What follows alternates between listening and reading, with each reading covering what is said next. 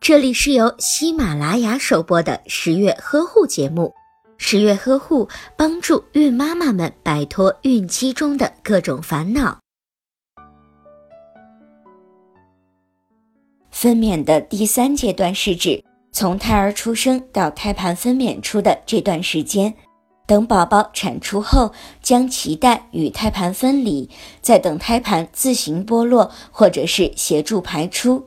随着胎盘的娩出，子宫壁上胎盘的玻璃面会有不同程度的出血，但是子宫会很快收缩，收缩的子宫肌能够压迫血管，从而达到止血的效果。所以，良好的子宫收缩会有效的减少产后出血的情况。胎儿娩出到产后两小时，新妈妈需要在产房观察。这时候主要观察的是新妈妈的精神状态、血压、脉搏、呼吸、子宫收缩、阴道出血。此外，伤口有无出血、渗血、血肿等情况也都是观察的要点。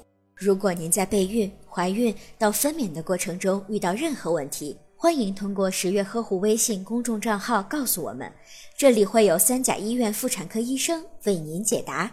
十月呵护，期待与您下期见面。